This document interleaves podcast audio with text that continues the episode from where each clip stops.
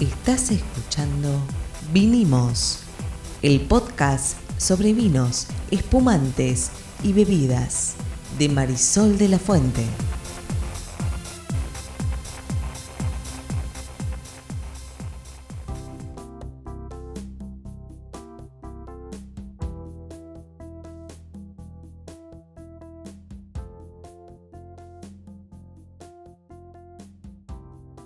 Mi nombre es Marisol de la Fuente y soy Sol Sommelier. Y yo soy Ariel Torres, soy el que hace las preguntas del que no sabe en este podcast y hoy tenemos una edición especial. Claro, porque son las cinco preguntas que me hacen más frecuentemente acerca de vinos. Y la primera tiene que ver obviamente con la temperatura. ¿Hay que hervir el vino? No. Ah, no, no era esa, no, perdón, perdón, perdón.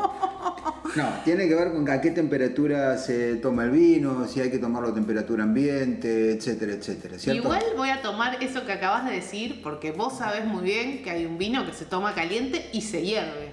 Lo- sabía que se tomaba caliente, no que se hervía. Que Sí, cual- claro, se hierve. Agarras un vino tinto y lo hervís con especias, con clavo de olor, con anís eh, y se toma caliente. Es una salsa para carnes. No, no, es un vino caliente. Ah, vino caliente decís vos. Claro. No salsa para carne. No, salsa para carne no. Eso es muy rico. caliente. Sí, sí, sí. A mí, la verdad, me, me da un poquito de cosa, pero bueno, porque a mí me gustan los vinos muy fuertes y me los imagino con especias y todo lo demás. Ya, no- sé sí, Está siendo eh, prejuicioso. eh, vamos a las temperaturas. Bueno, dale, vamos a las temperaturas. Bueno, una de las preguntas más habituales es ¿a qué temperatura se toma el vino?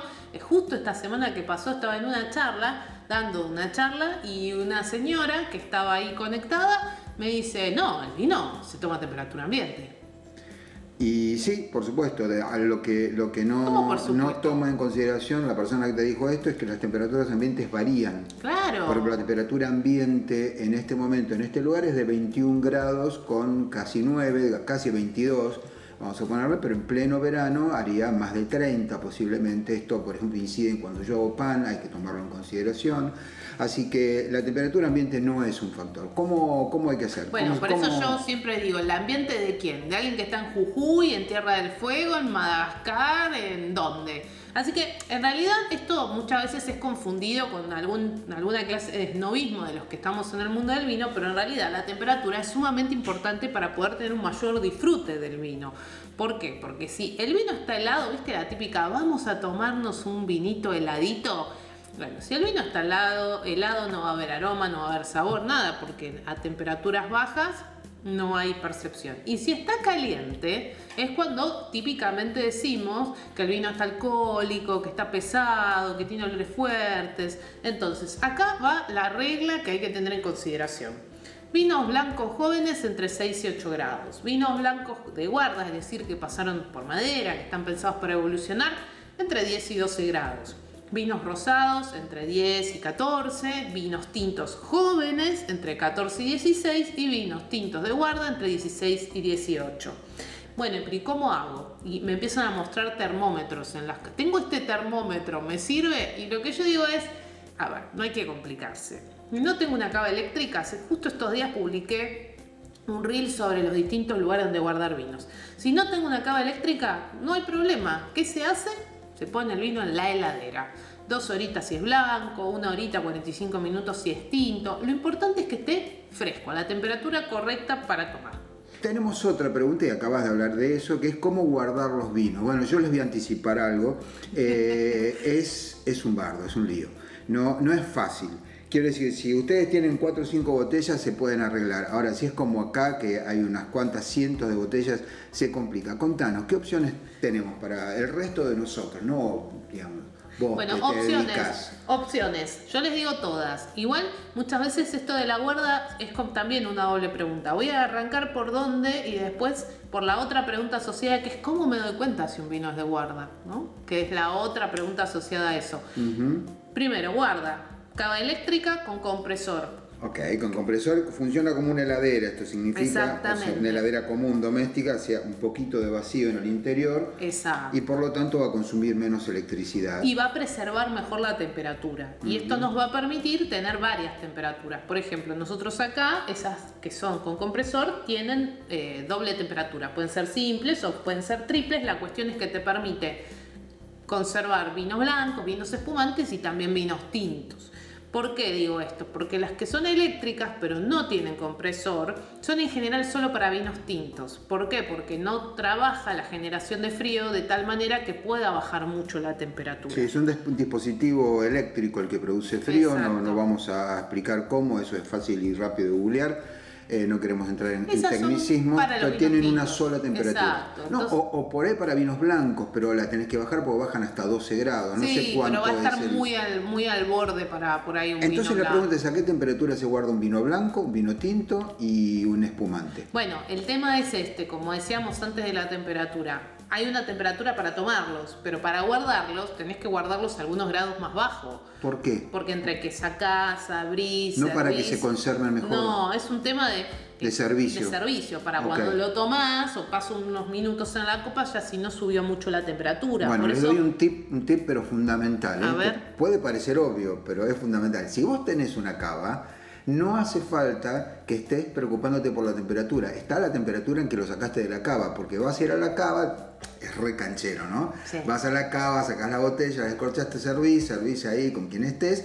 De la cava directo, no hace falta pasar por la heladera, No, ponerlo en el río con un trapo, nada, digamos. No, obvio, obvio. Lo sacás directo. O sea, una Sí. vez que tenés cava se te resuelve el tema de la temperatura Sí, en principio. Pero si no tenés, heladera siempre es la mejor opción, Está nunca bien, freezer. Pero rebobinamos. Entonces, para guardar los vinos eh, blancos, tintos o lo que sea, hay que guardarlos más o menos a la temperatura de servicio un un poquito, poquito por abajo. menos, dos o tres grados menos.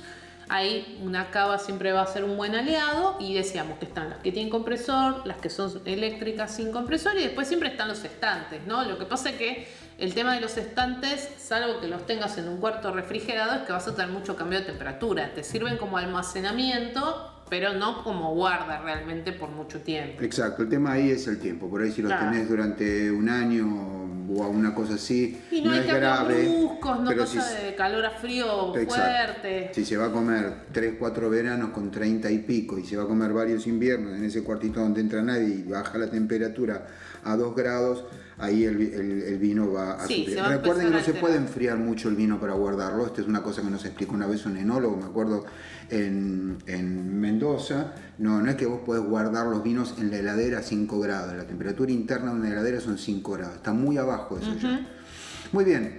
Tengo otra pregunta que te hacen, digo, pues las estoy leyendo porque yo ni me acordaría, obviamente, te- tengo anotadas, que tiene que ver con las, eh, dice tapas, pero a ver, con las tapas, los corchos, los corchos sintéticos, la tapa rosca, etcétera, ahí todo hay una Sí. gran mitología en torno de eso. Sí, la pregunta más como más habitual es por qué algunos tienen tapa rosca y otros tienen corcho, ¿no? Y hay un mito muy, muy, muy arraigado, eh, una idea de que si tiene tapa rosca es malo, si tiene corcho es bueno. Bueno, sepan, yo sé que insisto mucho con esto, es un mito, no tiene nada que ver con la calidad del vino, sí tiene que ver con el estilo del vino. Si el vino joven, va a tener una tapa rosca o va a tener un corcho sintético. ¿Por qué? Porque los argentinos tenemos mucho prejuicio con la tapa rosca, es una cosa muy nuestra en el mundo. La tapa rosca es la que se usa para los vinos jóvenes y de hecho hay vinos jóvenes de alta gama, es decir, caros con tapa rosca. Entonces es un tema de estilo, no es un tema de calidad. Sí, hay una cosa más, como la tapa rosca no permite que respire el, vino y ese vino está diseñado para no respirar porque no es de guarda, vamos a llegar a eso en algún momento del podcast de hoy, si Dios quiere, entonces no hace falta ponerle corchos, así de simple. Entonces es más fácil de, no, no sé si más barato, lo cierto es que el alcornoque, o sea, el árbol que da el corcho, es un árbol, quiero decir, este, sería preferible por ahí utilizar un material que sea renovable, como es el caso del metal, que se puede reciclar. Sí, ahí la cuestión es que el vino joven va a tener en general tapa rosca o corcho sintético. El de guarda va a tener o el eh, corcho de alcornoque, de la corteza del árbol, o corcho sustentable, que son los que se están haciendo ahora con caña de azúcar. En cualquiera de los dos casos, eh, quienes hacen esos corchos tienen muy medido la cantidad de oxígeno que puede pasar a través de ese material. Y sepamos que un vino que está pensado para evolucionar dentro de la botella va a requerir de la interacción del oxígeno para que esa evolución ocurra. Entonces, de vuelta, no es un tema de calidad, es que en un caso estamos hablando de vinos que no queremos que tengan interacción con oxígeno porque son jóvenes y la bodega quiere que te los tomes tal como salieron de la bodega. Y en el otro caso sí estamos hablando de un vino que requiere del oxígeno para su evolución dentro de la botella. Muy bien, tenemos también el tema del decantador. Bueno, el decantador es como el non plus ultra, si vos ves un decantador en la casa de alguien, son dos posibilidades. O el abuelo era, era, se dedicaba al vino y lo heredaron, o alguien ahí sabe algo de vino. Pero ¿cómo se usa? Es un misterio eso. Bueno, el decantador es el famoso florero, ese que vamos a encontrar en las barras, en los bares o en las vinotecas. Hay mucho, mucho cuestionamiento sobre el decantador en estos tiempos. La realidad es que su función es permitir la oxigenación de un vino que estuvo mucho tiempo dentro de la botella. ¿Para qué queremos que el oxígeno actúe sobre ese vino? Para abrir sus moléculas aromáticas. Ahora, ¿todos los vinos necesitan esa oxigenación? Definitivamente no. ¿Lo van a necesitar algunos de los que estuvieron 10, 15 años dentro de una botella? Es probable que sí. Muchos vinos en su contraetiqueta te van a decir decantar durante 30 minutos, durante una hora, durante dos horas. Si lo dice, hacelo. Si podés hacerlo. Si no tengo un decantador, no voy a poder disfrutar de mi vino. No, no es así. Podés abrirlo un rato antes y que esté en la botella. Sí es cierto que hay decantadores que son preciosos. Hay unos de Riedel con formas, cosas divinas Sí es cierto que eh, para algunos vinos es aconsejable, no significa que si no decantás no vas a poder disfrutar de tu vino. Cuando moves la copa oxigenás, cuando haces un buchecito en la boca oxigenás, cuando el vino se queda un rato en la copa se está oxigenando. Sí es cierto que en algunos casos se recomienda el uso del decantador. Tenemos aparte del decantador si no es del mejor cristal del mundo, funciona igual. Ahí es una cuestión física del, del oxígeno, si el otro va a quedar más lindo nada más. Hay una pregunta que es bastante frecuente, que es la de si todos los vinos mejoran con el paso del tiempo. ¿Y cuál es la respuesta, Torres? Definitivamente eh, sí, no. no, no tengo idea, por eso te lo estoy preguntando. Eh, yo creo que los vinos que están pensados para guarda sí, otros no van a cambiar demasiado y al, con el paso del tiempo todos los vinos van a terminar o arruinándose o no teniendo gusto a vino. Vos decime que sos la que sabe, ¿cómo es?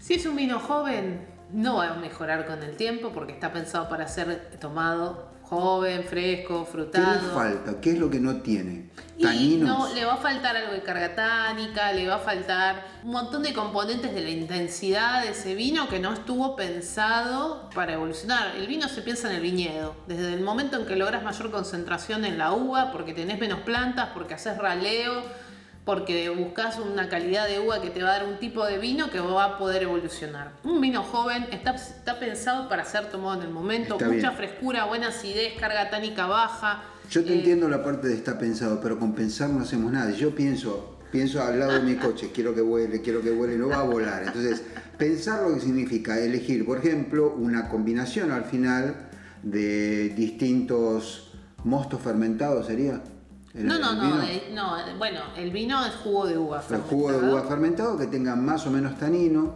Sí, ciertas características de acidez, de, volumen, bueno, hay toda una serie de características que se tienen en consideración y que tienen que ver también con el proceso productivo para definir si un vino es para un tipo de vino joven o para un tipo de vino que creemos que puede evolucionar con el tiempo. ¿Y cómo nos damos cuenta de que un vino es o sea, es para guarda, o sea, lo podemos, podemos finalmente darle uso a esa cava que nos costó tanta plata, ponerlo ahí y esperar 15 años para tomarlo y decir, ves, tenía razón. No, en serio, es una experiencia increíble los vinos eh, añejados, como se decía antes, hoy no usamos más esa palabra ¿Cómo nos damos cuenta? A ver, vamos a resolver pregunta por pregunta. Uno, todos los vinos que se eh, mejoran con el tiempo, falso. Sí, falso. Mejoran aquellos que están pensados y tampoco es que mejoran, evolucionan, cambian. Sí.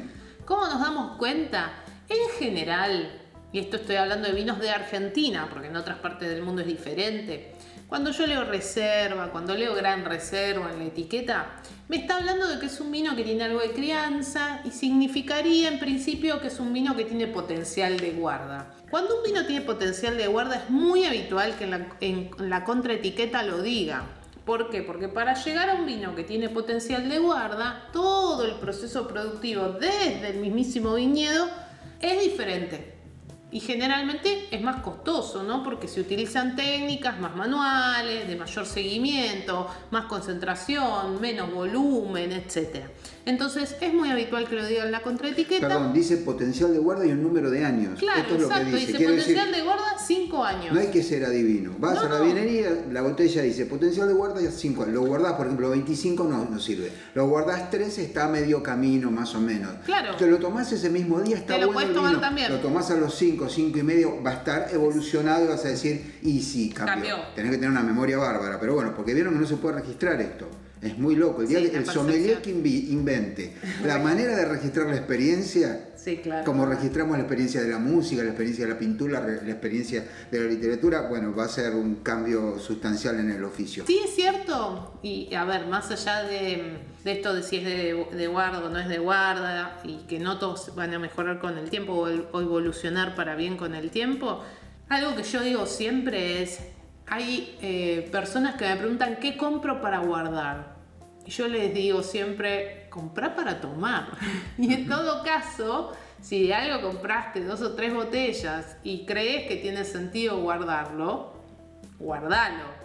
Pero comprá para tomar, no para guardar. Sí, yo, yo entiendo lo que decís, pero también entiendo a la persona que te pregunta eso porque en esto de guardar vinos hay algo aspiracional. Puede ser. Me pasaba a mí cuando la verdad no tenía cava ni, ni nada donde guardarlo y, y por ahí compraba un buen vino y decía, alguna vez voy a poder guardar este vino y te lo tomabas en el momento, porque tampoco había, no es que podías... cultura que No, aparte de eso no había guita, quiero decir, no es que uno iba y se compraba cinco cajas de un vino carísimo y decía, bueno, guardo. Claro. Entonces, hay algo sí de que comprar un muy buen vino que tiene potencial, es, tiene eso, tiene potencial y está bueno que tenga potencial. Sí.